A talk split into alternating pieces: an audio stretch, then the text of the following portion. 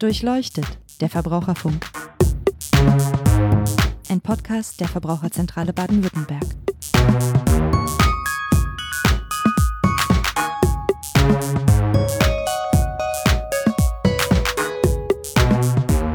Hallo und herzlich willkommen zu Durchleuchtet der Verbraucherfunk. Mein Name ist Niklas Haskam von der Verbraucherzentrale Baden-Württemberg und ich spreche heute mit meinem Kollegen Oliver Butler über das Thema digitaler Nachlass. Erstmal herzlich willkommen. Hallo, Herr Butler. Hallo.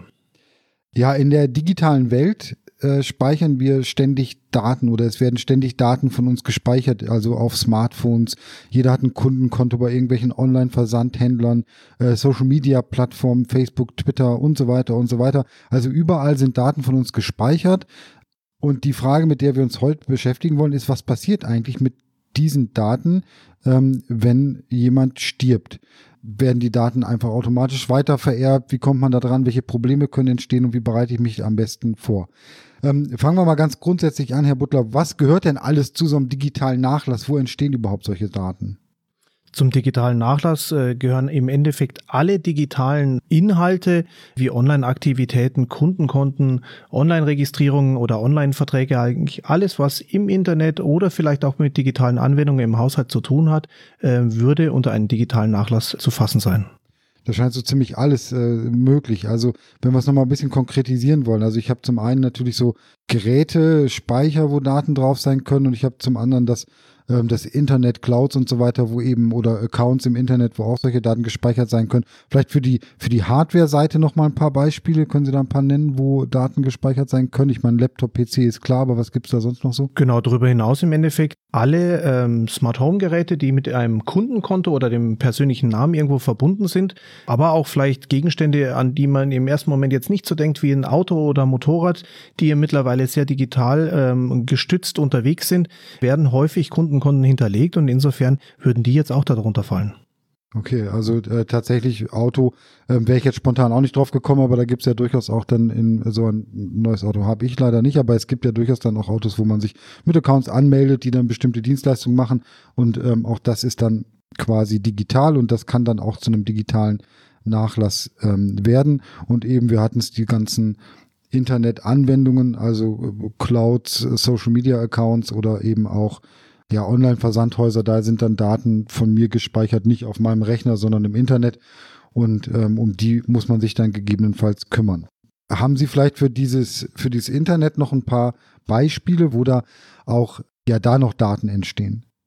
Digitaler Nachlass äh, im Internet findet sich hauptsächlich natürlich bei Social Media Sites, äh, typischen Messenger-Diensten, aber allerdings auch bei Kontaktbörsen, Online-Kaufhäuser, beim Online-Banking.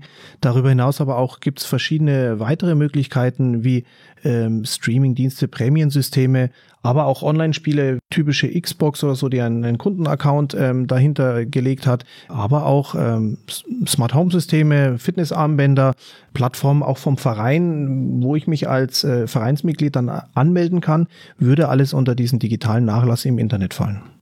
Okay, da hat man ja, ähm, kenne ich zumindest aus meinem digitalen Leben, so, so selbst kaum noch den Überblick, wo man da überall schon mal registriert gewesen ist. Umso schwieriger wird es dann wahrscheinlich, wenn man verstirbt und ähm, Angehörige versuchen, da irgendwie einen Überblick zu bekommen. Aber vor allem steht ja mal die, die ganz grundsätzliche und entscheidende Frage, ähm, sind denn solche digitalen Daten vererbbar? Also gehen diese Daten nach dem Tod entweder natürlich oder mit Testament, können die überhaupt weitergegeben werden an Angehörige? Dies war bis vor kurzem noch relativ strittig, dieses Thema. Ähm, hier gibt es das berühmte Facebook-Urteil, das der BGH entschieden hat. Hintergrund war, dass hier ein 15-jähriges Mädchen äh, vor die U-Bahn gestürzt ist und die Eltern gerne wissen wollten, ob jetzt hier ähm, eine Selbsttötung oder ein Mord vielleicht dahinter liegt. Wie es rausgefunden werden sollte über die Social-Media-Aktivitäten, insbesondere über Facebook. Die Problematik war allerdings, dass Facebook in diesem Fall einen Gedenkzustand hervorgerufen hat, sodass die Eltern nicht mehr in diesen Account konnten. Und äh, darüber ist der Rechtsstreit entbrannt, ob im Endeffekt Digitaldaten, auch ähm, so Online-Aktivitäten vererbbar sind. Der BGH hat mittlerweile entschieden, dass im Endeffekt alle Daten hier, die auch online entstehen können, wie eine Erbschaft ähm, auf den Erben übergehen können. Und insofern stellt sich dann nur noch die Frage für Erben, ob man die Erbschaft annimmt oder ausschlägt. Und die Erbschaft umfasst dann neben den normalen Gütern wie Auto oder vielleicht Bücher und alle Sachen, die man tatsächlich haptisch anfassen kann, auch die digitalen Daten. Ähm, und in dem konkreten Facebook-Beispiel hieße das, dass die Eltern dann einfach die Erben dieses Accounts gewesen sind und damit auch das Recht bekommen haben, ähm, auf diesen Account zuzugreifen. Wie, wie sie dann als Passwort kommen, das ist vielleicht noch eine Geschichte, über die können wir später nochmal sprechen. Aber von der grundsätzlichen Sache her, ich habe als Erbe dann eben auch das Recht, auf diesen Account zuzugreifen. Das ist richtig, genau. Es wurde im Endeffekt äh, der ganze Account äh, vererbt und insofern im Rahmen der Gesamtrechtsnachfolge sind die Eltern dann Erben dieses Social Media Accounts geworden. Wieso immer gibt es hier wahrscheinlich auch ein paar Ausnahmen oder Einschränkungen. Also für gibt es Fälle, wo das nicht gilt, diese digitale ähm, Erbschaft sozusagen. Die digitale Erbschaft, wie sie bei der normalen Erbschaft auch ist, dass Verträge höchstpersönlicher Natur nicht vererbt werden können. Beispiel ist hier das Bankkonto. Also das Bankkonto an sich äh, beinhaltet zwar auf der einen Seite diesen Wert, der auf diesem Sparbuch vielleicht liegt, aber natürlich auch die persönliche Reputation wie Kreditwürdigkeit. Und eine Kreditwürdigkeit kann ich natürlich nicht vererben, weil die mit der Person zusammenhängt. Das Bankvermögen an sich schon. Auch bestimmte Vereinsmitgliedschaften sind nicht vererbbar. Man äh, möge vielleicht dran denken, ein Frauenfitnessstudio-Vertrag ist dann vielleicht nicht an männliche Erben äh, vererbbar und insofern gibt es hier bestimmte Vertragstypen, die höchstpersönlicher Natur sind und die dann nicht auf die Erben übergehen können. Okay, ähm, ich fasse mal so kurz zusammen. Vererbbar digitale Daten ja. Ausnahmen wären eben diese persönlichen ähm, Geschichten und eine möglicherweise Ausnahme, die mich dann auch noch interessieren würde, wäre, wären so Filme, E-Books und andere Sachen, die ich mir digital gekauft oder die ich digital angeschafft habe. Ähm, da habe ich ja sozusagen ja eine Datei auf meinem E-Book-Reader. Kann ich die weiter vererben? Wir haben hier zunächst eine digitale Datei, also insofern könnte man hier ausgehen, ähm, diese Datei wäre auch vererbbar, ist ja nur ein digital verkörpertes Buch. Das Buch kann ich ganz normal vererben, allerdings äh, die digitale Datei eines E-Book-Readers beinhaltet rein juristisch nur ein Nutzungsrecht, dass man hier im Endeffekt diese Datei oder das Buch digital lesen darf und ist nicht vererbbar. Es ist im Gesamten muss man zugeben nicht ganz äh, schlüssig und nachvollziehbar. Würde ich nämlich die elektronische Datei ausdrucken, dann darf ich dieses Papier sehr wohl vererben. Da es hier im Endeffekt eine E-Datei ist, ist diese bei E-Books nicht vererbbar. Ich würde allerdings pragmatisch hier vielleicht äh, drüber nachdenken, zu Lebzeiten einen Account anzulegen, der das Nutzungsrecht für mehrere Nutzer beinhaltet. Ähm, das ist möglich gerade im Familienverbund, so dass hier verschiedene Leute dann in der Cloud, wo vielleicht dann dieses E-Book liegt, dann auch tatsächlich lesen können, so dass sich diese Problematik dann nicht ganz so gibt. Aber in der Tat ist es unlogisch und ähm, hier müsste man im Endeffekt gesetzlich nachbessern. Okay, klingt tatsächlich ein bisschen absurd, aber äh, wenn ich dem erstmal Abhilfe schaffen kann, so dass ich dann andere Menschen quasi in so einen Familienaccount mit reinnehme, ähm, dann habe ich es zumindest erstmal geheilt, bis sich da vielleicht da mal irgendwie etwas tut, ähm, weil tatsächlich ähm, E-Books kaufen, dann ausdrucken, um sie vererben zu können, klingt für mich nicht ganz äh, zeitgemäß digital. Okay, wenn ich jetzt Erbe möglicher digitaler Daten bin, ähm, wie gehe ich denn dann vor? Also meinetwegen tatsächlich stirbt ein, ein Angehöriger und ich nehme an, da gibt es einen digitalen Nachlass. Was muss ich machen, um daran zu kommen an diesen Nachlass dann eben, damit ich beispielsweise solche, solche Facebook-Seiten abschalten kann oder äh, andere Vorkehrungen treffen kann? Ja, prinzipiell ist es so, dass ich als Erbe die Erbschaft im Gesamten annehmen oder ausschlagen kann. Insofern habe ich hier sechs Wochen Zeit, mich äh, zu entscheiden, ob ich die Erbschaft im Gesamten annehme oder ausschlage. Und daher ist es natürlich auch wichtig für die Erben, äh, vorab schon zu wissen, was erwartet mich. Und insofern ist natürlich eine Vorsage hinsichtlich der ganzen Online-Aktivitäten wichtig, damit die Erben dann tatsächlich auch wissen, möchte ich die Erbschaft annehmen oder auch nicht. Okay, also wenn ich mich dann aber dazu entschieden habe, Sie hatten es schon angedeutet, ich nehme die Erbschaft an, es gibt kein Testament oder sonstige Nachlässe bezüglich dieser digitalen Daten, dann kommt das nächste Problem, ja, wie komme ich dann daran? Ne? Ich habe dann beispielsweise die Passwörter nicht, ich weiß gar nicht, wo überall Zugänge da sind. Das, das heißt, es wäre geschickt, solche Sachen dann doch schon zu Lebzeiten und im Vorfeld zu regeln, damit die Erben dann auch überhaupt die Möglichkeit haben, dieses Erbe anzutreten, also konkret die Passwörter haben, um sich dann irgendwie zu verhalten, mit den Accounts irgendetwas zu machen. Das ist, glaube ich, wäre jetzt der Punkt, über den wir mal als nächstes sprechen sollten. Ich weiß, ich kann digitale Güter vererben. ähm, ich möchte das auch tun, welche Vorkehrungen muss ich treffen, um das zu machen? Vielleicht können Sie da mal kurz skizzieren, welche Möglichkeiten ich da eigentlich habe. Genau, vorab ähm, erstmal, wenn keine Vorkehrung getroffen ist und ich die Erbschaft annehme, muss ich einen Erbschein beantragen beim Nachlassgericht. Und mit diesem Erbschein habe ich natürlich noch die Möglichkeit, mich als Erbe zu legitimieren. Sofern ich natürlich die Online-Aktivitäten kenne, kann ich mich bei den Anbietern melden, diesen Erbschein vorlegen und habe dann auch wiederum Zugang zu diesen verschiedenen Online-Diensten. Es ist natürlich sehr müßig und insofern ist es in der Tat sinnvoll, dass man vorab eine Vorkehrung trifft, dass die Erben hier ähm, nicht die Schwierigkeit haben, selbst Detektiv spielen zu müssen und Online-Aktivitäten aufzuspüren, so dass man hier im Endeffekt eine Art Liste im Vorfeld vielleicht schon führt wo alle Aktivitäten aufgeführt sind, damit Erben hier auch leichter haben. Aber nochmal ganz kurz zurück. Also wenn ich ähm, kein Testament und keine Liste habe und ich äh, sterbe und ähm, mein Erbe geht dann mit diesem Erbschein zu Facebook, zu Twitter, zu eBay, weiß ich nicht wohin und legt den vor, dann müssen die das Passwort rausrücken oder den Zugang gewähren oder wie sieht das dann praktisch aus? Genau, nach dem BGH-Urteil ist es ja geklärt, dass mittlerweile digitale Daten und Social-Media-Accounts in die Erbschaft fallen und dann demzufolge auch geerbt werden können und kann ich mich als Erbe ausweisen, mhm. nachweislich durch diesen Erbschein, der besagt, dass ich im Endeffekt als Erbe ähm, hier berechtigt bin, mit allen Gütern, die in diese Erbschaft fallen, äh, nach eigenem Gutdünken zu verfahren. Das kann dann sein, wenn ich ein Haus erbe, dann darf ich es auch verkaufen. Ich darf die Bücher, die ich dort im Regal gefunden habe, dann entsprechend auch weiter verschenken. Und wenn ich einen Online-Zugang geerbt habe, dann darf ich damit auch verfahren, wie der äh, Erblasser es selber gemacht hätte.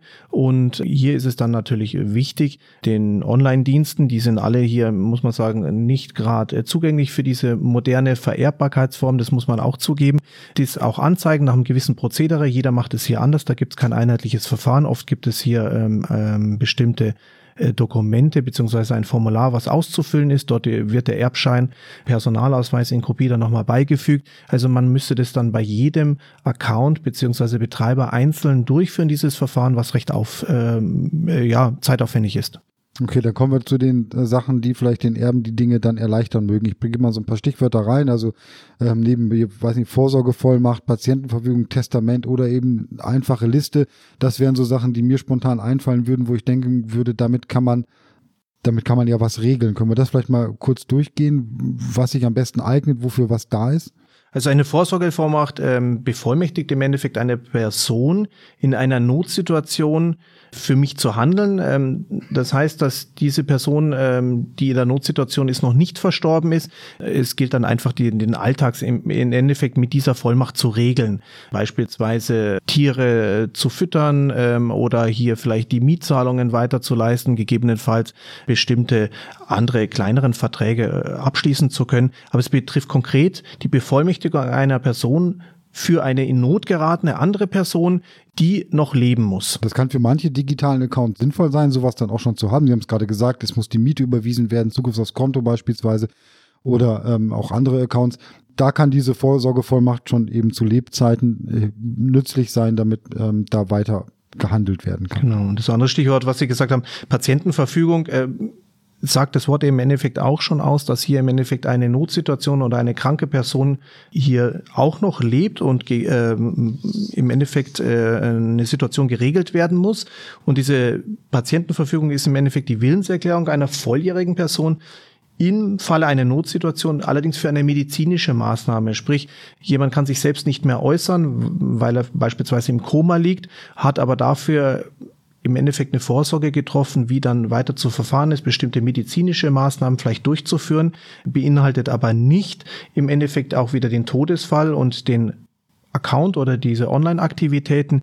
Diese Online-Aktivitäten, die können dann sinnvollerweise nur im Rahmen eines Testaments und wir sagen in diesem Fall, wenn es die digitalen Daten betrifft, durch ein digitales Testament getroffen werden.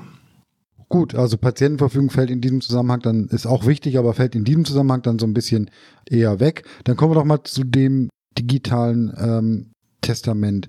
Wenn ich so etwas erstellen möchte, wie gehe ich da am geschicktesten vor? Was muss da alles rein? Wo hinterlege ich das? Brauche ich da einen Notar? Also wie gehen wir das mal schrittweise durch? Ähm, ich beschäftige mich mit dem Thema, ich möchte, dass das geregelt ist. Was mache ich als erstes? Im Endeffekt die drei Ws beachten. Die drei Ws, das ist einmal, wo finden sich im Endeffekt alle Accounts? Dass man hier eine Liste schafft, um den Erben auch ganz klar mitzuteilen, wo ich mich überall angemeldet habe. Dann das Wie, also eine Auflistung in dieser Liste, wie sind die Zugangsdaten, also wie ist der Benutzername, wie ist das Passwort, um hier in diesen Account reinzukommen. Und ganz wichtig, was soll mit diesen Daten passieren? Also insofern, dass man ganz klare Vorgaben macht, wo welche Daten auf äh, oder zu finden sind und wie dann letztendlich damit zu verfahren ist. Das heißt, ich kann das Ganze aber so ein bisschen abgestuft ähm, auch angehen. Wichtig ist, wo sind die Sachen, wie komme ich da rein, also die Zugangsdaten als solche. Und ähm, aber dann, das finde ich tatsächlich eben auch ein guter und wichtiger Hinweis. Das kann sein, dass es mir dann schon reicht, aber ich habe auch die Möglichkeit, über das Testament darüber hinaus noch zu verfügen, wie eben mit den Sachen umgegangen werden soll. Sie hatten das Beispiel genannt, oder soll dann Facebook dann tatsächlich in so einen Gedenkstatus versetzt werden oder soll der Account gelöscht werden. So klein kann ich das dann sogar auch noch regeln. Das finde ich. Es ist, ist auch sinnvoll, dass man dies macht, ja. dass man nicht in diese Situation gerät, dass man am Schluss den Erben ähm, hier vor eine Situation stellt, selber entscheiden zu müssen äh, und den eigentlichen Willen wieder ausforschen zu müssen ähm, des Erblassers. Also insofern ist es wichtig. Vielleicht kann man auch vorab schon unterscheiden, schaffe ich hier sogar zwei digitale äh, Testamente für verschiedene Accounts, dass ich sage, ähm, unbeteiligter Dritter, der soll einfach nur abschalten ähm, und einer, der vielleicht mir näher steht, der soll bestimmte Accounts noch nach bestimmten Inhalten durchforsten, beispielsweise im Social-Media-Bereich, ähm, die Fotos vielleicht sichern, die nur hier liegen, dass man die hier runterlädt ähm, oder ein E-Mail-Account Account eine gewisse Zeit auch beibehalten, weil es könnte ja auch noch sein, dass im Nachgang bestimmte Rechnungen, die nur online zugeschickt werden, gerade auf dieses E-Mail-Postfach laufen. Und so ist es auch wichtig, ähm, zukünftige Kosten im Blick zu behalten. Okay, und eben was Sie sagten, auch die, gerade das Beispiel Mail-Account, weil ja bestimmte Verträge dann auch auf die Erben übergehen, dann ist es auch wichtig, Zugriff zu haben über die, auf den Weg, über den dann auch die Rechnungen kommen, ne? Weil das betrifft dann ja die Erben gleich zweimal sozusagen. Eigentlich muss man hier ganz nüchtern betrachten, ist es E-Mail-Konto sogar der wichtigste Zugang überhaupt, weil alle Apps oder äh, Smart Home Anwendungen und was es alles im digitalen Bereich gibt, brauchen eine E-Mail-Adresse beziehungsweise ein E-Mail-Account, wo die ganzen äh, Benutzungs- oder die allgemeinen Geschäftsbedingungen, die Nutzungsbedingungen zugesendet werden, gegebenenfalls Rechnungen auch hingeschickt werden. Das läuft dann also noch im digitalen Bereich. Und so ist dieses digitale Postfach, also mein E-Mail-Postfach, eigentlich das Allerwichtigste, um da vielleicht auch noch Altverträge rausziehen zu können oder einen Überblick zu gewinnen, wo mögliche Accounts, die vielleicht auch in der Liste mal vergessen wurden, tatsächlich noch zu finden wären. Ähm, okay, wenn ähm, ich mich jetzt also dafür entscheide, ich möchte so einen digitalen Nachlass, so ein Testament anlegen, ähm, kann ich das selber machen? Ist das und wenn ja, worauf muss ich dabei achten? Im Wesentlichen gibt es zwei Möglichkeiten. Ich kann zum einen ein handschriftliches Testament verfassen, also selber dies anfertigen. Wichtig ist, dass dies handschriftlich und eigenhändig geschieht. Ähm, hier müssen die wesentlichen Daten von mir als Person erfasst werden, also wie heiße ich, äh, wann wurde ich und wo geboren. Und äh, diese Verfügung muss letztendlich dann mit meiner eigenen Unterschrift versehen sein. Die Vorteile sind natürlich, wenn ich das selber schreibe, dass es jederzeit änderbar ist. Es ist auch kostenfrei.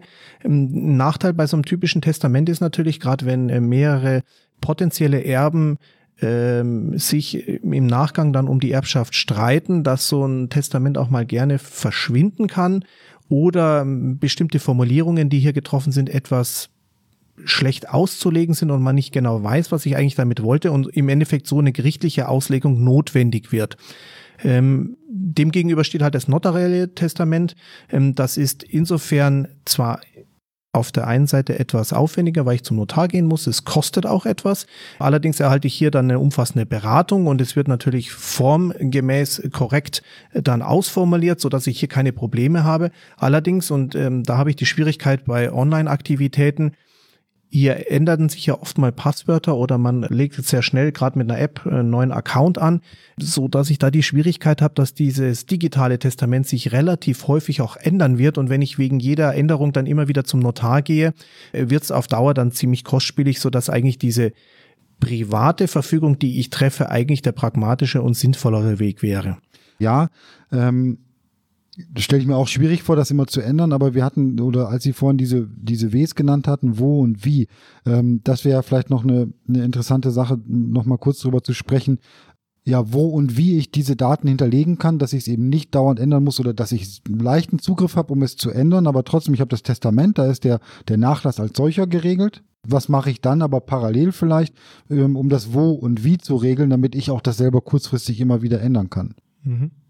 Also prinzipiell äh, erstmal von der äußeren Form ist es wichtig, eine Liste zu schaffen, ähm, wo die Anbieter im Endeffekt, bei denen ich einen Account habe, aufgelistet werden, wo sie zu finden sind, am besten vielleicht auch mit der Internetseite, der Benutzername inklusive Passwort sollte hier verzeichnet sein und wer letztendlich damit äh, bevollmächtigt wird ähm, hinsichtlich des Verfahrens, was mit dem Account passiert. Also das sollte erstmal die äußere Form einer Liste sein. Jetzt kann man sich natürlich äh, trefflich drüber streiten, sollte die Liste digital sein oder äh, vielleicht ganz altmodisch in Papierform. Für eine digitale Variante spricht natürlich, das kann man mittlerweile automatisiert mit Programmen ähm, irgendwo in der Cloud abspeichern, wobei man da natürlich auch sagen muss, hat man Unsicherheitsfaktoren, ähm, ich brauche ein Masterpasswort, das kann auch verloren gehen oder wenn die Erben dieses Passwort nicht haben, dann ist quasi dieser digitale Safe im Internet verschwunden. Ähm, auf der anderen Seite, wenn ich jetzt hier diesen digitalen Safe auf irgendeinem USB-Stick ähm, abspeichere, ähm, ist die Problematik natürlich, ähm, dass äh, diese Sticks ähm, äußeren Einflüssen ausgesetzt sind durch Hitze, Kälte und so weiter und bestimmte Daten verloren gehen können oder vielleicht auch dieser Stick oder auch Festplatten nicht mehr äh, einen Zugriff ermöglichen. Und insofern würde ich hier zu einer wirklich eher im ersten Augenblick ähm, altmodernischen Variante ähm, raten, dass man hier sich einfach ein Papierbüchlein führt ähm, und hier dann im Endeffekt handschriftlich, dann kann man auch schnell ähm, mal Daten ändern oder durchstreichen und ein neues Passwort hinterlegen, ähm, irgendwo eine Liste, ein Buch führt, die es am sicheren Ort hinterlegt, beispielsweise im Bankschließfach. Und wenn dann tatsächlich die Erbschaft ansteht, ähm, dann wird ja einer dieses Erbe antreten und hat dann im Endeffekt mit diesem ähm, Schlüssel der Bank dann die Möglichkeit und dem Erbschein sich zu legitimieren, dass man an das äh, Schließfach auch letztendlich darf und dann hätte man die gesamte Passwortliste. Man kann tagtäglich zu seiner Bank zu den üblichen Öffnungszeiten gehen, äh, hat Zugang zum Schließfach, kann die Liste auch regelmäßig äh, aktualisieren und insofern würde ich zu dieser im ersten Augenblick etwas altmodernischen Variante eher tendieren, da diese einfacher zu handeln und letztendlich kostengünstiger wäre als jetzt so Digitalvarianten, die äh, natürlich auch fehleranfälliger wären. Okay. Ähm, zusammengenommen heißt das, ich muss nicht im Testament alle Daten gleich schon mit hinterlegen, sondern es würde reichen, wenn ich in das Testament schreibe, ich, äh, der und derjenige ähm, ist der, der Erbe meiner digitalen Daten. Ich möchte, dass mit dem und dem Account das und das passiert und sämtliche Zugangsdaten. Dazu sind in meinem Bankschließfach beispielsweise oder in diesem digitalen Tresor hinterlegt. Das muss ich dann da reinschreiben. Dann habe ich das so ein bisschen voneinander getrennt. Das Testament geht zum Notar, wird nicht so häufig geändert, aber ich habe Zugriff auf den Ablageort, ob digital oder bei der Bank beispielsweise und kann die Sachen dann kurzfristig ändern. Also diese Kombination ist sozusagen das, womit ich am besten fahre. Genau, es ist auch viel einfacher, dass man beim Notar, es wird ja auch nie ein genauer Kontostand äh, beim Notar hinterlegt, sondern einfach nur gesagt, Person A ist Erbe meines Bankvermögens, Person B beispielsweise erbt das Haus und äh, Person D äh, erbt vielleicht äh, den Hund. Ähm, also insofern äh, wird im Endeffekt nur der äußere Rahmen beim Notar hinterlegt und alles, was beweglich ist oder sich schnell ändern kann, sollte dann gesondert irgendwo verzeichnet werden und in dem Fall kann man dann tatsächlich sagen, die Person C ist Erbe des digitalen ähm, äh, Vermögens. Das digitale Vermögen ist zu finden, wie Sie sagen, im Bankschließfach. Und ähm, dann, wenn man den Erbschein genau für diesen digitalen Nachlass dann erhält, dann kann man tatsächlich zu der Bank gehen und dann die, sich das Büchlein mit den Passwörtern holen. Okay. Ähm Kommen wir vielleicht noch mal kurz auf eine andere Sache zu sprechen, ähm, die wir ja gerade als Verbraucherzentrale dann auch immer so ein bisschen mit dem Blick haben. Es gibt ja viele Angebote auch auf dem Markt. Also es gibt ähm, ja, Nachlassverwalter, kommerzielle Anbieter sozusagen, die sich sagen, ich kümmere mich um den digitalen Nachlass oder insbesondere auch welche, die, wenn es keinen, kein digitales Erbe oder kein Testament gibt, die dann ankommen und sagen, ich kümmere mich mal darum, ich spüre die Konten und Passwörter auf und so weiter. Was ist davon zu halten? Kann man da generell was zu sagen? Ja, digitale Nachlassverwalter äh, sind kommerzielle Anbieter, die gegen ähm, ein entsprechendes Entgelt zum einen die Konten aufspüren, gegebenenfalls Passwörter knacken ähm, und dann natürlich nach Vorgabe des Kundenwunsches mit diesen Online-Accounts verfahren gerade wenn die Erbschaft äh, noch nicht äh, komplett abgeschlossen ist und die Erben im Endeffekt den Erbschein erhalten haben, dann wollen ähm, potenzielle Erbberechtigte natürlich schnell handeln. Man kennt es, Häuser werden schon leergeräumt, bevor der Erbschein tatsächlich ähm, ausgestellt wurde. Und wenn man in diesem äh, Zusammenhang dann so einen digitalen Nachlassverwalter schon engagiert, ähm, handelt dieser eigentlich nicht legal, da er dann hier Passwörter ähm, knackt, ähm, ohne im Endeffekt vom Erben oder tatsächlichen Erben beauftragt zu sein ist dieses äh, oder die Erbschaft in diesem Falle geklärt, muss man aber dann wiederum sagen, ähm, dass solche digitalen Nachlassverwalter sich ihre Tätigkeit natürlich ähm, recht äh, teuer vergüten lassen.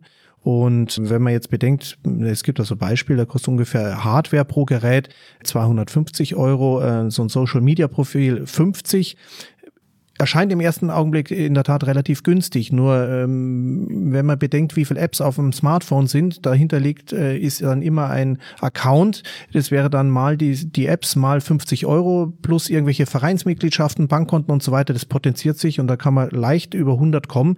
Und wenn man das alles zusammenzählt und die ganze Hardware, die in einem Haushalt ist, von der Spielekonsole angefangen bis zum Saugroboter und so weiter, die ja dann 250 Euro nochmal pro Gerät veranschlagen würden, ähm, kommt man hier auf mehrere tausend Euro, so dass das Gesamte hier kein ähm, kostengünstiges Unterfangen ist. Ähm, insofern wäre es da wichtiger oder sinnvoller, dass man sein Erbe dann selber im Endeffekt regelt.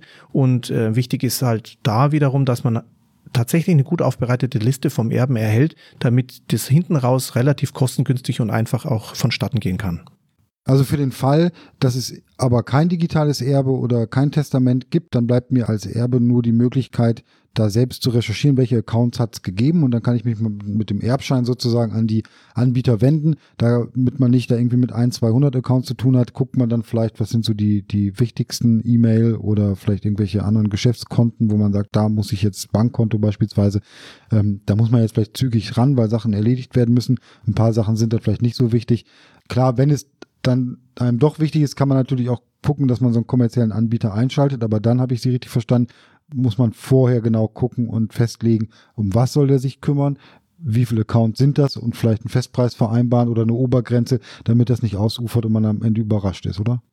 Das ist in der Tat. Und auf der anderen Seite muss man natürlich auch bedenken, möchte ich das, dass ein unbekannter Dritter mit doch sehr sensiblen Daten im Endeffekt zu tun hat. Man weiß ja auch nicht, was sich in diesen Accounts findet, welche persönlichen, intimen Details hier vielleicht auch zutage treten. Und die möchte man vielleicht auch nicht in fremde Hände legen. Also insofern würde ich hier dazu raten, dass man auf der einen Seite einmal den Schrift, den Papierschriftverkehr zu Hause. Es gibt sicher einige Ordner, einmal sichtet. Insofern werden sich hier viele Digital-Accounts aus diesen tatsächlichen Schriftstücken oder Ausdrucken schon ergeben. Und auf der anderen Seite, es gibt auch nicht hunderte E-Mail-Anbieter ähm, am Markt. Also insofern viele tendieren ja dann doch zu den großen, dass man hier die größten E-Mail-Anbieter erstmal kontaktiert und hier im Endeffekt Zugang dann im Endeffekt erhält. Und über diese E-Mail-Accounts lassen sich ja dann im Endeffekt alle anderen Online-Aktivitäten relativ gut bis auf den höchsten Prozentsatz im Endeffekt ähm, ausforschen.